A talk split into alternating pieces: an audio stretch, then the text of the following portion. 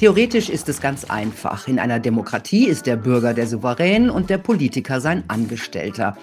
Praktisch wissen wir allerdings seit spätestens drei Jahren, das ist Geschichte. Die Politik hat sich an der Macht vergriffen und an der Freiheit. Grundrechte sind nur noch ein Kann, kein Muss. Es gibt Wichtigeres, hat man uns eingeredet. Wer sich den strikten Regeln nicht unterordnen wollte, wer sich erlaubt, seine andere Meinung offen zu sagen, der ist kein mündiger Bürger mehr, der ist der Feind, der Leugner, der Schwurbler. Es gibt nur noch Gut und Böse, richtig und falsch, bestimmt von einer kleinen Gruppe, der eine große Gruppe bedingungslos folgt. Mein Gast sagt, wenn jetzt nicht etwas Grundlegendes passiert, dann war's das mit der Freiheit. Aber hat die Freiheit im Zeitgeist des Autoritären überhaupt noch eine Chance? Darüber sprechen wir. Jetzt den Punkt Preradovic. Hallo Roland Rottenfußer. Hallo Frau Preradovic. Ich stelle Sie kurz vor. Sie sind Journalist und Buchautor. Nach Ihrem Germanistikstudium haben Sie als Lektor und Journalist für mehrere Verlage gearbeitet. Von 2001 bis 2005 waren Sie Redakteur beim spirituellen Magazin Connection, später beim Zeitpunkt. Seit 2006 sind Sie Chefredakteur von Hinter den Schlagzeilen und seit 2020 Chefredakteur des kritischen Online-Magazins Rubicon. Das Thema Freiheit war schon vor Corona ihres und ihr neues Buch dazu heißt Strategien der Macht, wie die Eliten uns die Freiheit rauben und wie wir sie zurückgewinnen. Wir wollen über Macht und Freiheit sprechen. Fangen wir mit der Freiheit an. Was ist Freiheit? Über welche Freiheit reden wir? Also ich rede vor dem Hintergrund äh, der Corona-Zeit, die mich sehr durchgeschüttelt hat, privat wie auch beruflich, sehe ich Freiheit das erste Mal als ein nicht belästigt werden durch die Staatsmacht. Ja, das ist jetzt erstmal eine negative Definition, die viele vielleicht auch als etwas egozentrisch betrachten würden, aber es, man, man hat ja gesehen, wie wichtig es ist, schlichtweg in Ruhe gelassen zu werden. Und das bedeutet Freiraum, um sich entfalten zu können, um wirklich das zu werden, was man von innen heraus werden möchte und wozu man bestimmt ist und nicht das, was die Staatsmacht aus einem machen will. Mhm. Und welche Freiheiten haben wir schon verloren? Ja, äh, es ist natürlich so, dass für manche bereits Entspannungsgefühle eingetreten sind, weil wir wieder so vieles dürfen. Ja, wir dürfen einfach so, auch als Ungeimpfte, jetzt in die Kneipe gehen. Und da ist für viele schon Entwarnung gegeben, aber allein die Tatsache, dass der Staat sich anmaßt, uns Freiheiten, Freiheiten zuzugestehen und wieder zu nehmen, äh, ist schon eine Schieflage, weil ich denke, die Freiheit haben wir von Natur aus als Menschen. Und was wir jetzt, was jetzt natürlich kommt, ist äh, Freiheitsberaubung 2.0, 3.0 und so weiter, ja. Also erstens sind wir natürlich nicht gefeit vor weiteren Pandemien oder was die Behörden so nennen. Wir haben, wir steuern auf eine Ökodiktatur zu. Wir steuern natürlich auch auf eine äh, Verarmung, eine inszenierte Verarmung zu, die uns natürlich der Freiheit beraubt, überhaupt erstmal äh, Wohlstand zu haben und unser Geld für das auszugeben, was uns Freude macht, was uns bereichert und nicht nur den Menschen zu geben, die uns das Geld abpressen, weil sie die Macht dazu haben. Also ich sehe die Freiheit immer noch nicht nur gefährdet, sondern ich sehe sie insgesamt auf dem absteigenden Ast, trotz einer relativen Ruhepause nach dem Ende der heißen Phase von Corona. Mhm. Sie haben von einer Ökodiktatur gesprochen. Äh, welchen Freiheiten wird es da an den Kragen gehen, höchstwahrscheinlich?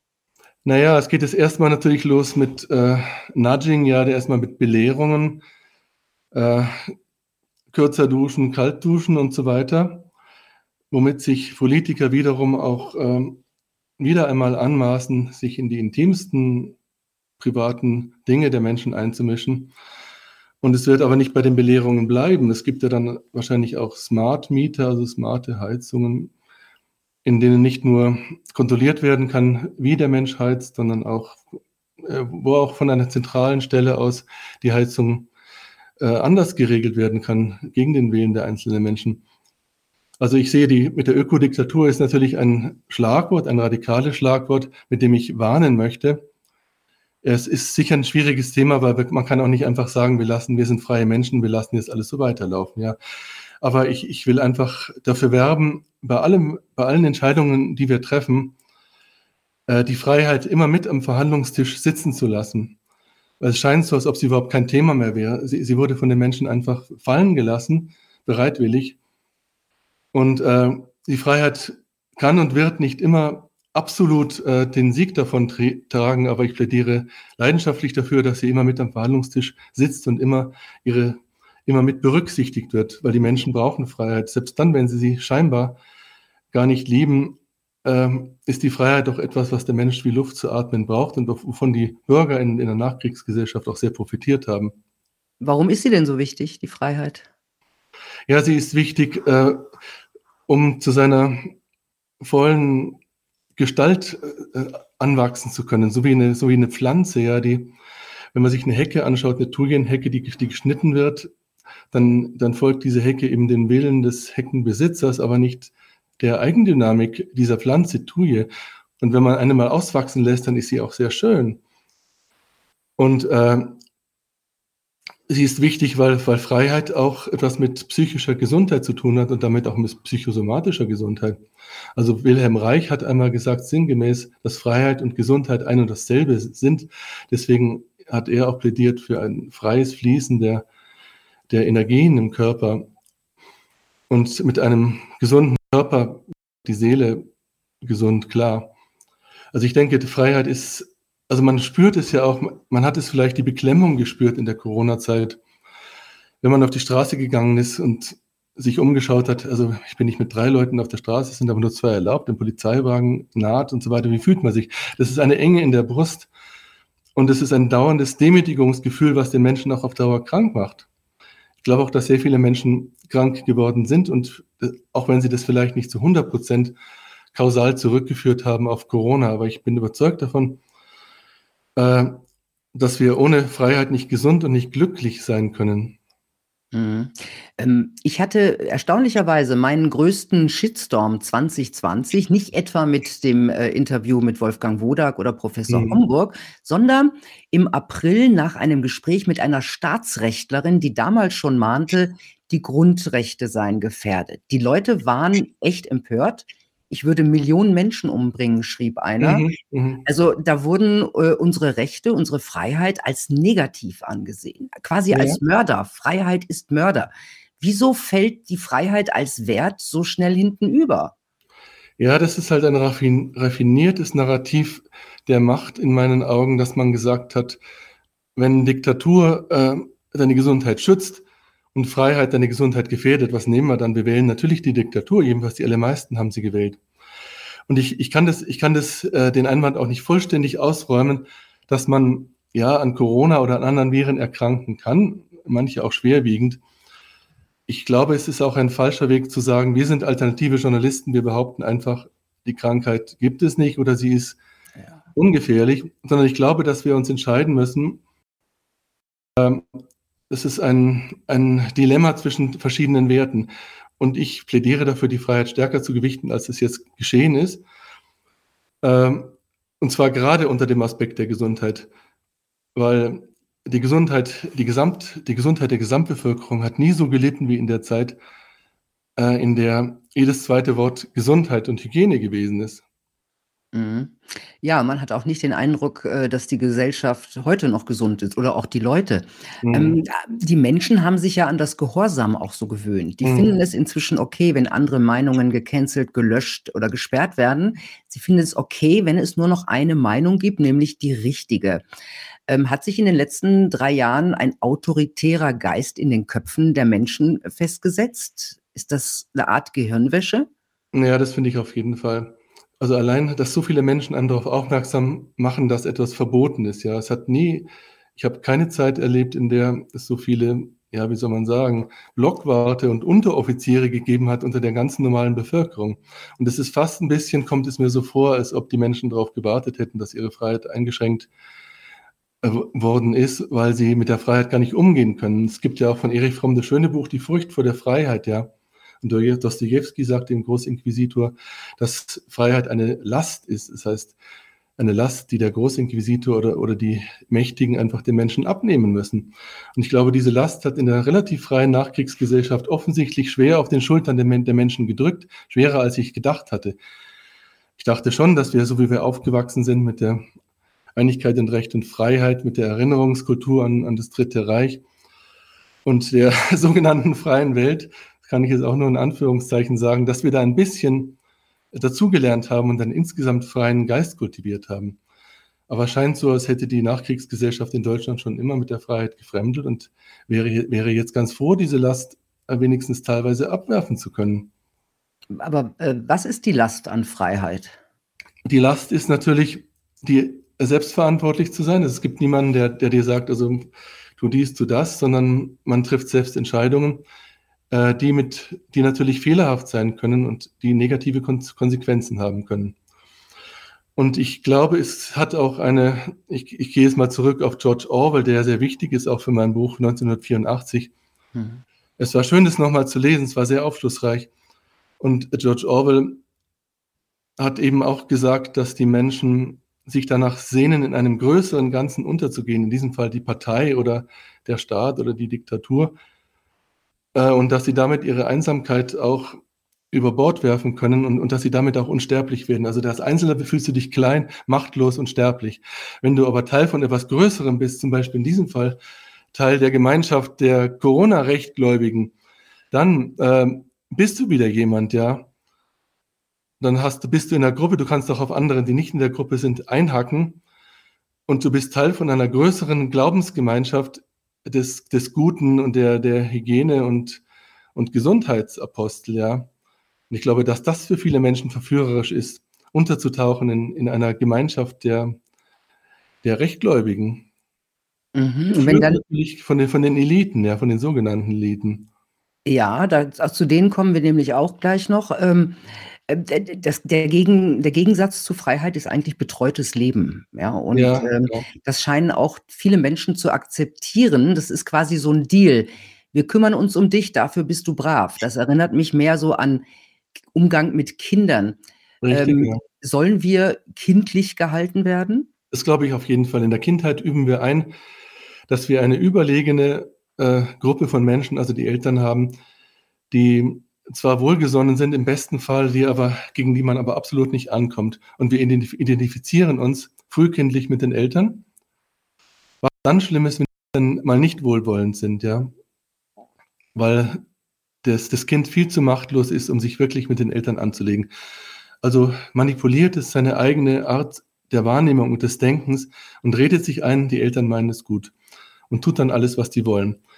Und es ist bis zu einem gewissen Grade bei in relativ gesunden Familien funktioniert es auch. Die Menschen, die Teenager und Jugendlichen emanzipieren sich dann irgendwann und finden zu sich selbst. Und Erwachsensein heißt für mich, die weder einfach zu tun, was die Eltern sagen, noch grundsätzlich nicht etwas nicht zu tun, weil es die Eltern sagen, sondern aufgrund der eigenen erworbenen Kompetenz abzuwägen, das mache ich mit, das mache ich nicht mehr mit, da bin ich anderer Meinung als meine Eltern. Und äh, für den Staat ist aber diese, diese Art von Erwachsenensein nicht nützlich. Also er sucht eigentlich, er wünscht sich als idealen Bürger eigentlich ein halbes Kind, was, was Angst hat vor ihm, was Angst hat, etwas falsch zu machen, was sich lenken lässt. Und Macht bedeutet, ist eigentlich immer der Anspruch, äh, ich, der Herrscher, bin den Untertanen überlegen, ich habe einen Kompetenzvorsprung. Die schaffen das ohne mich gar nicht, ja. Sie brauchen meine Anleitung. Mhm. Und das glauben leider auch äh, viele Menschen inzwischen. Sie schreiben auch von einer Joachim Gauck-Freiheit. Was ist die Joachim Gauck? Also Joachim Gauck ist ja, als er Bundespräsident wurde, ist er mit einem riesen Trara ernannt worden und, und wurde getragen von einer Welle von Sympathie, weil er stand für die Freiheit im Gegensatz zum DDR-Totalitarismus. Und von dem bin ich sicherlich kein Freund, ja. Ich äh, finde nur, so wie sich Gauck inszeniert und wieder wurde, ist er für mich nicht glaubwürdig, weil er hat diese Freiheit, also erstmal hat er sie immer so verkauft, dass wir dankbar sein müssen, dass die Freiheit uns vor den Mächtigen gewährt äh, wird. Also das und, und auch verbunden mit dem Anspruch, dass wir dann auch entsprechend brav sein sollen und dass wir etwas aus dieser Freiheit machen. Das heißt, die Freiheit bedeutet nicht, dass wir nach unserem eigenen inneren Gesetzmäßigkeit wachsen und gedeihen sollen, sondern bedeutet, dass wir, dass die Freiheit von vornherein gelenkt und determiniert ist durch das, was die Macht gerne hätte. Also in dem Fall, ich meine, er meint es nicht unbedingt böse, er meint natürlich etwas aus seinem Leben machen, Verantwortung übernehmen für die Gemeinschaft. Aber das hatte irgendwie bei Gauck und anderen Politikern so einen gewissen Dreh, also was, äh, ihr dürft frei sein, aber nur so, wie wir es wollen. Ja, wir erzählen euch, was ihr aus eurer Freiheit machten sollt. Mhm, und seid jetzt doch bloß glücklich damit. Aber jetzt genau. kommen wir äh, zu, den, zu den Eliten, die sind ja auch im Titel. Äh, Sie schreiben, wie uns die Eliten die Freiheit rauben. Wer sind diese Eliten? Ja, ich habe mit dem Titel schon insofern mehr Kritik eingehandelt, als natürlich zu Recht gesagt wurde, was ist an denen elitär? Ja, ja, äh, sind die intellektuell ja, überlegen? Sind sie sind sie äh, moralisch, ethisch integrer als wir, sind sie natürlich nicht. Ich meine damit natürlich, es ist eigentlich ein Synonym für die Mächtigen. Das heißt erst einmal die politische, das politische Establishment plus natürlich, was in diesen Tagen, in diesen Jahren besonders wichtig ist, natürlich Konzerneliten, zum Beispiel Big Pharma, Big IT, äh, die Rüstungsindustrie, die es nicht nur wahnsinnig Reibach machen und gemacht haben, sondern natürlich mit äh, diesem Geld, was sie eingenommen haben, natürlich auch die Geschicke der Menschen in einer Weise beeinflussen, die sie eigentlich, die ihnen eigentlich nicht zusteht, weil wir haben sie nicht gewählt. Ich habe sie jedenfalls nicht gewählt. Ja, die Eliten haben sich die Macht genommen. Also das war ganz deutlich in den letzten drei Jahren zu sehen. Und sie haben sich die Macht genommen, uns zu sagen, was wir zu tun haben. Ja. ja. Mm, aber wären die Leute in der Corona-Zeit zum Beispiel gegen ganz absurde Regeln aufgestanden oder hätten sie einfach verweigert, und zwar eine große Anzahl an Menschen, dann wäre der Spuk vorbei gewesen. Richtig, ja. Ich habe den Eindruck, die Menschen haben verlernt, dass sie selber Macht haben. Wir ja, sind ja souverän. Das, das, Problem ist, dass es der Macht immer wieder gelingt, Menschen auch zu verwickeln in Täterstrukturen. Und ich will jetzt gar nicht mit dem Finger auf andere zeigen, weil in dem Moment, wo ich im Supermarkt mit der Maske auftrete, ja, was ich getan habe, weil ich keine andere Wahl mehr gesehen habe, in dem Moment bin ich Teil dieser Konformitätskulisse und schüchtere andere ein. Manch, manche Menschen sind vielleicht in den Supermarkt gegangen und haben gesagt, äh, mal sehen, ob die Leute wirklich Maske tragen. Dann haben sie mich gesehen mit der Maske und wurden total entmutigt. Das ist auch meine Mitschuld, ja. Ich sage das, um auch darauf aufmerksam zu machen, ähm, wie leicht man in, in Täterstrukturen auch verwickelt werden kann und dass man dann wirklich höllisch aufpassen muss. Weil äh, wirklich der, die Trennlinie zwischen Tätern und Opfern verläuft nicht zwischen dieser und jener Menschengruppe, sie verläuft durch jeden Einzelnen hindurch. Es ist so leicht, äh, im, im, weiteren Sinne zu einem Täterkollektiv äh, zu gehören. Mhm. Sie schreiben auch etwas von einer masochistischen Grundorientierung. Was meinen Sie damit? Ja. Also es ist äh, diesen Sadismus, Masochismus habe ich nach Erich Fromm äh, definiert, den, der für mich sehr wichtig war als Mentor in meinen frühen jugendlichen Jahren. Ja, das war mein erster wichtigster Sach Sachbuchautor, den ich massiv konsumiert habe. Und er betrachtet Sadismus und Masochismus als, äh, Psycho, als eine Psychodynamik, die ungesund ist und die eigentlich den Menschen herausführen sollen aus, ein, aus seinen Isolationsgefühlen. Also die Menschen sind der moderne Mensch ist aus den primären Bindungen herausgefallen, also an Kirche, Glauben, äh, Staat, Ständesystem und so weiter, Familie. Und er fühlt sich jetzt allein und isoliert und er sucht nach einer neuen Art von Vereinigung mit anderen Lebewesen. Und eine gesunde Art der Vereinigung mit anderen wäre die Liebe in Freiheit. Das wäre das Wünschenswerte, weil dann fühlen sich Menschen frei und gleichzeitig nicht mehr isoliert. Aber es gibt eben ungesunde Fehlentwicklungen, die führen unter anderem zu Sadismus und Masochismus. Das bedeutet, wenn ich Masochist bin, äh, dann bin ich vereinigt oder bin ich eins mit meinem, ähm, mit meiner, mit meiner Obrigkeit sozusagen und fühle mich dann nicht mehr isoliert, fühle mich als Teil eines größeren Ganzen. Bin meiner Verantwortung entbunden, fühle mich kuschelig, geborgen, aufgehoben, aber halt nicht mehr frei. Und umgekehrt der Sadist, Sadist der kann seine eigene kleine Person erweitern um den, um den Unterworfenen, ja. Wenn ich eine Kompanie befehlige und ich sage stillgestanden und die tun es tatsächlich, dann ist es so, als ob ich einen Knopf drücke von einer Maschine und die Maschine macht es so, wie, äh, wie ich es sage. Deswegen hat das Ganze auch eine nekrophile Tendenz. Also es hat, der Mensch wird von der Macht zu etwas nicht mehr Lebendigen, zu etwas Totem eigentlich degradiert im äußersten Fall. Mhm. Ähm, eine Strategie der Macht ist ja die Spaltung. Wer mhm. für uns ist, gegen uns. Die Menschen, äh, wurden ja auch extrem aufgehetzt gegen Andersdenkende und Ja. Ungeimpfte. Man hat ihnen ja auch die passenden Worte und Slogans sogar mitgegeben und viel zu viele haben da mit Wonne mitgemacht und sogar mit Hass.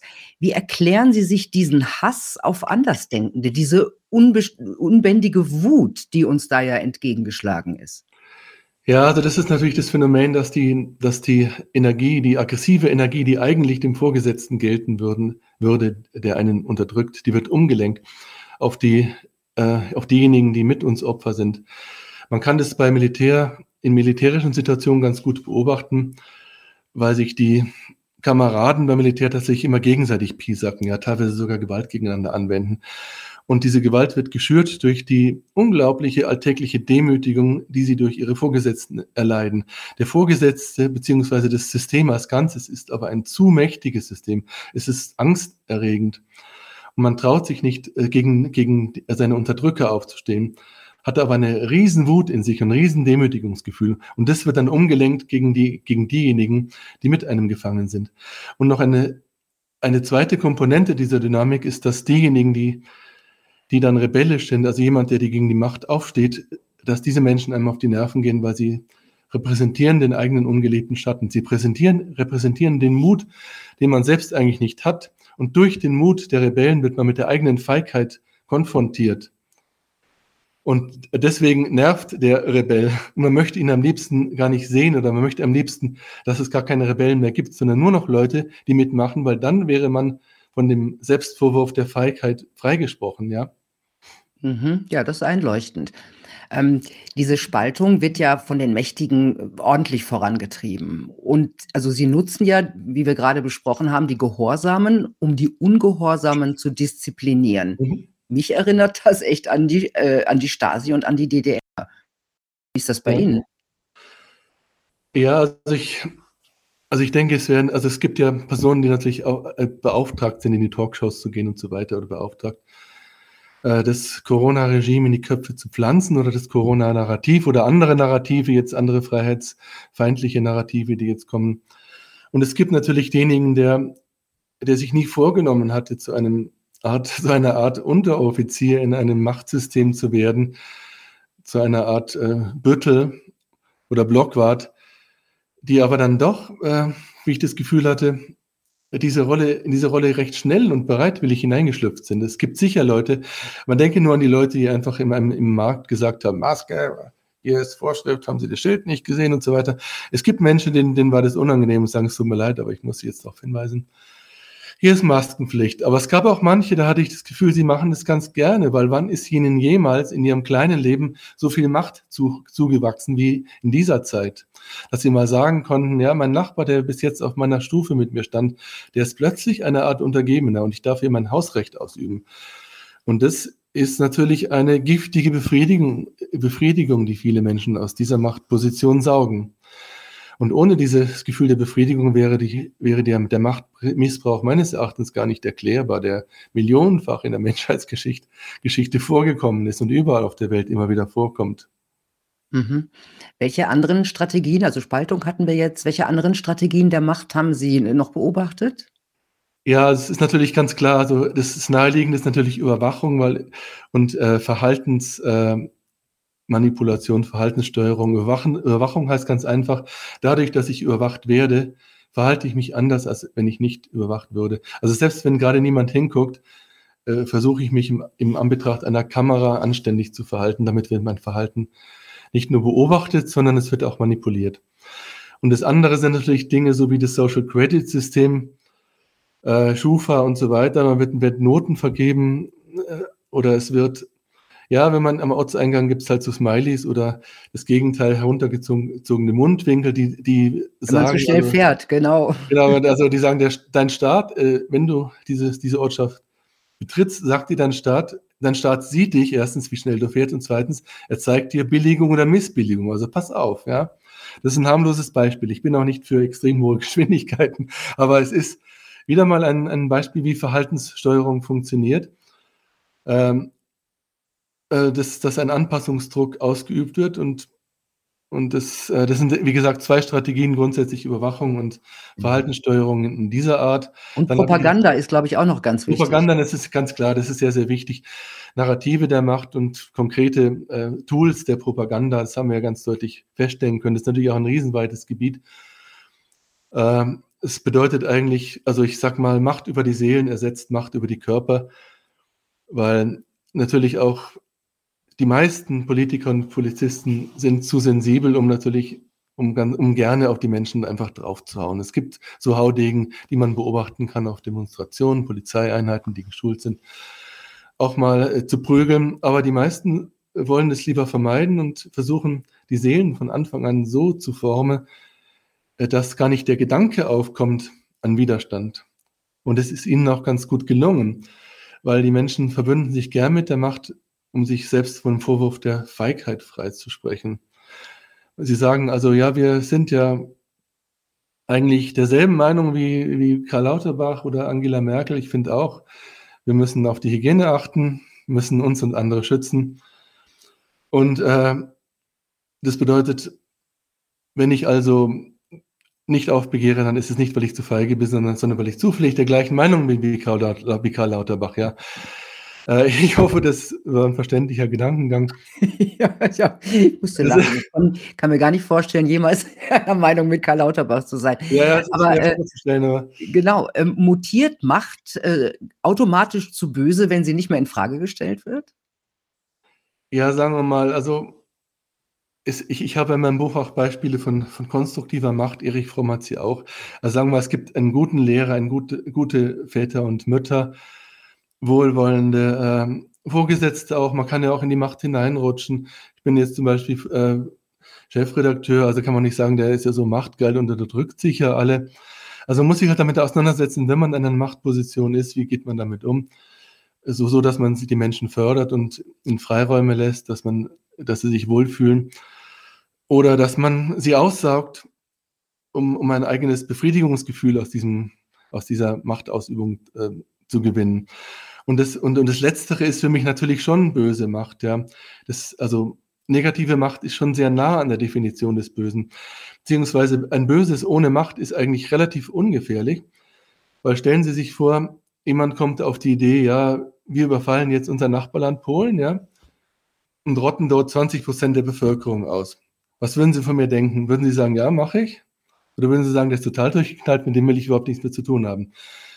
So, wenn diese irre Idee jetzt aber unterfüttert wird durch ein System der Macht, ein etabliertes System der hierarchischen Machtorganisation, durch Propaganda und, und so weiter, dann kann es passieren, dass tatsächlich Tausende von Soldaten darüber marschieren nach Polen und ihre Mitmenschen umbringen, die sie noch nie in ihrem Leben kennengelernt haben.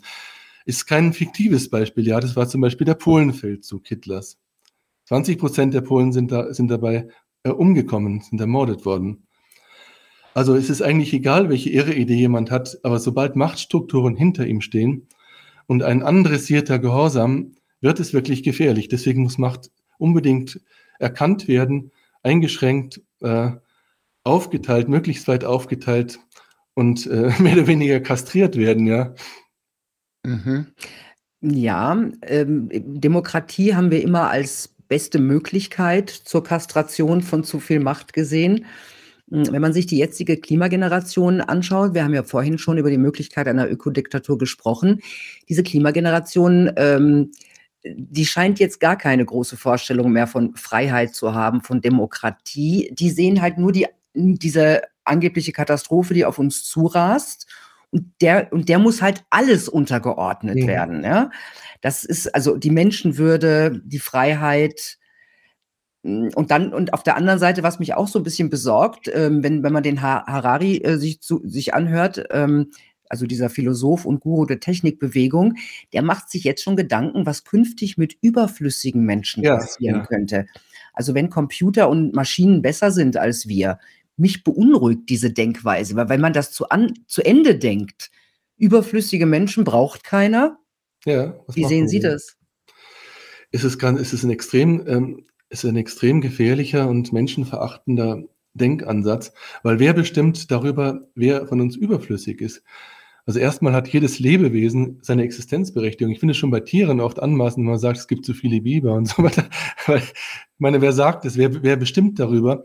Die haben ihr eigenes Lebensrecht und schon gar nicht haben selbsternannte Machthaber das Recht darüber, die nicht einmal irgendjemand gewählt hat, äh, das Recht darüber zu bestimmen, diese Menschen sind unnütz, ja, weil, weil das, damit werden Menschen bereits degradiert zu, auf, auf den Faktor Nützlichkeit, und zwar Nützlichkeit für den Machthaber, der diese Menschen äh, instrumentalisieren will.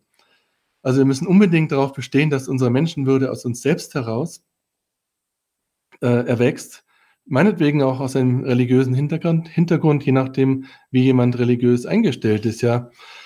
Aber äh, es gibt keine unnützen, es gibt keine überflüssigen Menschen. Es gibt äh, Menschen, die äh, besser den Mund halten würden, meines Erachtens zum Beispiel Klaus Schwab, die aber natürlich auch ihre Menschenwürde haben, ja.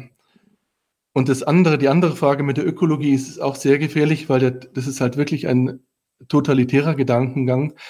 Ich habe es, glaube ich, mal in einer Überschrift gesagt, was nützt mir die Freiheit, wenn ich tot bin? Dieser Gedankengang ist erstmal sehr einleuchtend. Das ist ja richtig, ja. Äh, wenn ich tot bin oder an, sehr schwer an, an, an der Lungenmaschine hänge mit Corona, was hilft mir die Freiheit? Also mit, mit dieser Begründung kannst du wirklich die Orwellschen äh, Televisoren einführen und auf dem Klon eine Kamera einbauen, weil damit könnten vielleicht Gewalttaten unter Ehepartnern auf dem Klo verhindert werden. Also ich denke, ich kann natürlich in, in puncto Ökologie jetzt nicht argumentieren, also es zählt nur die Freiheit. Ja, da muss ich, das ist einer der Punkte, wo ich ähm, die Freiheit äh, in einem Spannungsfeld sehe, wo man abwägen muss. Ich, ich kann zum Beispiel nicht die Freiheit des, des Tyrannen zugestehen, die Freiheit anderer zu unterdrücken und die Freiheit, äh, Tiere und Pflanzen zu zerstören, zu töten. Da bin ich auch sehr äh, zwiegespalten, ja. Das Einzige, was ich, was ich wirklich, wovor ich warne, ist äh, eine totalitäre oder sehr einseitige Betrachtungsweise. Ich finde, man muss die Interessen der Freiheit oder des nach Freiheit strebenden Individuums immer mit einbeziehen in die Überlegung. Man kann sie nicht so vom Tisch fegen nach dem Motto, das zählt jetzt überhaupt nichts mehr, es zählt nur noch das Klima oder äh, die, die Wissenschaft, ja, da hat man hat auch, glaube ich, äh, die Wissenschaftstheoretikerin Gyeong Kim oder wie sie heißt, gesagt, ja, die, wissenschaftlich ist, die Wissenschaft ist keine demokratische Einrichtung. Das heißt, da gibt es Wahrheit und da gibt es Unwahrheit. Und mit diesen Argumenten wird, wird die Freiheit und der Pluralismus äh, Stück für Stück zurückgedrängt. Und zwar mit, so mit Argumenten, die eigentlich äh, zugegebenermaßen relativ gut sind und gerade deshalb auch verführerisch und gefährlich. Also ich finde, wir müssen uns diese Gefahr, diese Gefahr ins, äh, bewusst machen und schauen, dass wir uns nicht äh, die Unfreiheit aufschwatzen lassen. Ja, wir sind aber schon mittendrin. Der Mhm. Zeitgeist ist auch eher autoritär, haben Sie auch Mhm. geschrieben. Und mir ist natürlich die Frage, wie kommen wir da wieder raus? Wie kriegen wir die Freiheit zurück? Wie behalten wir sie? Ja, also das erste ist natürlich Bewusstseinsarbeit. Das versuche ich ja, oder das versuchen wir auch als sogenannte alternative Journalisten, weil es macht keinen Sinn, wenn durch einen Staatsstreich eine noch so tolle Gesellschaftsordnung von noch so tollen Menschen errichtet würde, wenn die, äh, die Bürger eigentlich nicht dafür reif sind, für diese bessere Gesellschaftsordnung. Das heißt, wir müssen leider die Graswurzelarbeit machen, an, äh, am Bewusstsein der Menschen zu arbeiten, ihnen eigentlich für die Freiheit zu werben oder für unsere Werte zu werben, für die Humanität zu werben. Das ist aber nur der Anfang. Also wir fangen bei uns selbst an. Wir sind die, die kleinste Keimzelle sozusagen, die für uns erreichbar ist. Und dann machen wir weiter mit andere zu überzeugen. Dann machen wir weiter mit Vernetzungen, Gemeinschaften gründen äh, ein Archipel der Also ein Parallel, also Parallelgesellschaften? Ja, ja. ja ich finde parallel, ich finde es gar nicht so schlecht, weil es wird ja viel darüber geschimpft, zum Beispiel in Bezug auf islamistische Parallelgesellschaften. Das wäre jetzt nicht meine Parallelgesellschaft, aber ich finde es auf der anderen Seite auch interessant zu beobachten, wie das funktioniert, dass die einfach ihre eigenen Einrichtungen haben, ihren Zusammenhalt. Und natürlich habe ich mir zusammen mit anderen darüber Gedanken gemacht, was ist denn, wenn, wenn es überhaupt nicht gelingt, dieses Regime abzuschütteln? wenn wir in der Minderheit bleiben und wie schaffen wir es uns innerhalb, also ein richtiges Leben im Falschen sozusagen, wenn wir nicht auswandern wollen, aber wohin, ja? Wie schaffen wir es, unsere Integrität und ein erträgliches oder lebenswertes Leben innerhalb dieser, dieses falschen Zeitgeistes zu bewahren. Und das bedeutet natürlich ein Stück weit, ja, sich abzuschotten, äh, sich, sich gegenseitig zu stärken und zu wärmen, mit Gleichgesinnten, sich erstmal Gleichgesinnte zu suchen und auszusteigen aus Strukturen, die eben nicht kompatibel sind mit dem Bewusstsein, das wir erreicht haben. Und das bedeutet auch, sich manchmal zu trennen von Menschen, die, äh, die einem nicht gut tun.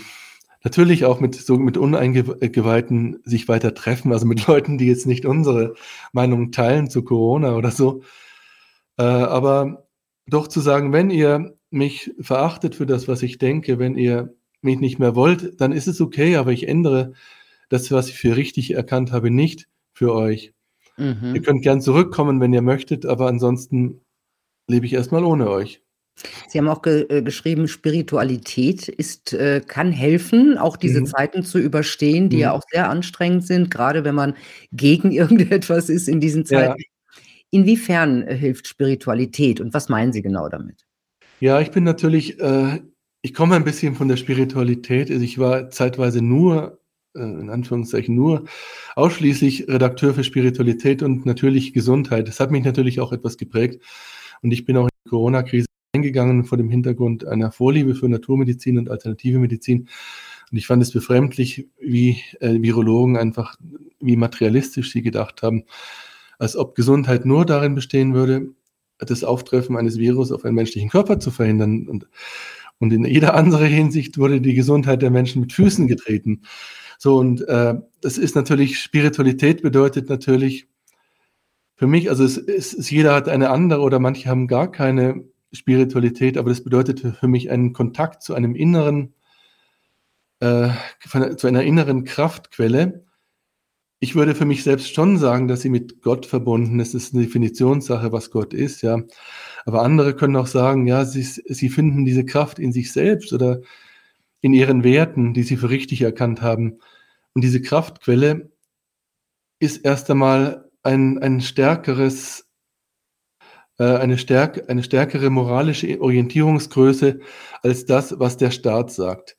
Weil wenn du keine andere Orientierungsgröße hast, aus dir selbst heraus oder aus einer Religion oder aus einem, aus einem ethischen System heraus, dann ist logischerweise der Staat oder ist die Süddeutsche Zeitung oder ist, was, weiß ich, oder ist, die, ist der Durchschnitt deiner Mitmenschen eigentlich das, die stärkste Orientierungsgröße, nach der du dich richtest.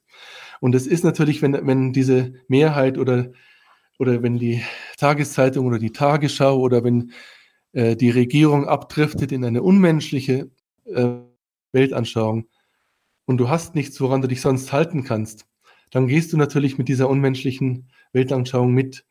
Und Spiritualität kann etwas sein, das, das dir Kraft gibt, im Extremfall sogar also in den Tod zu gehen, was ich natürlich für mich nicht in Anspruch nehme. Ne? Diese, dieses Dilemma stellte sich für mich nicht aber äh, dass dir die Kraft gibt, gegen die Strömung zu gehen und auch unbeliebt, zu, zu, Unbeliebtheit auszuhalten, ausgegrenzt zu werden, auszuhalten, weil du sagst, ich bin im Reinen mit mir, mit meiner Religion, mit meiner Weltanschauung. Und äh, da gibt es natürlich Beispiele von Menschen, die eine enorme Stärke entwickelt haben, äh, aus ihrer Religion heraus, also Dietrich Bonhoeffer und solche Menschen, ja. Mhm. Ja, also ähm, Kraft wünsche ich uns allen. Das war ein schönes Schlusswort. Vielen Dank, Ja. Roland Rottenfußer, für diese Gedanken auch zur Macht und Freiheit und Ihr lesenswertes Buch. Vielen lieben Dank. Danke Ihnen. Tja, Leute, Tiere werden in Gefangenschaft meist älter als in Freiheit, wenn sie gut gehalten werden. Aber ist Lebenszeit auch Lebensqualität? Würde der Orang-Utan hinter der Scheibe nicht lieber von Baum zu Baum schwimmen? Sein echtes, sein wahres Leben leben? Was ist wirklich wichtig? Was macht uns glücklich und zufrieden? Was ist unser richtiges Leben? Für mich sind das die Fragen der Stunde. Ich wünsche euch eine gute Zeit. Bis bald.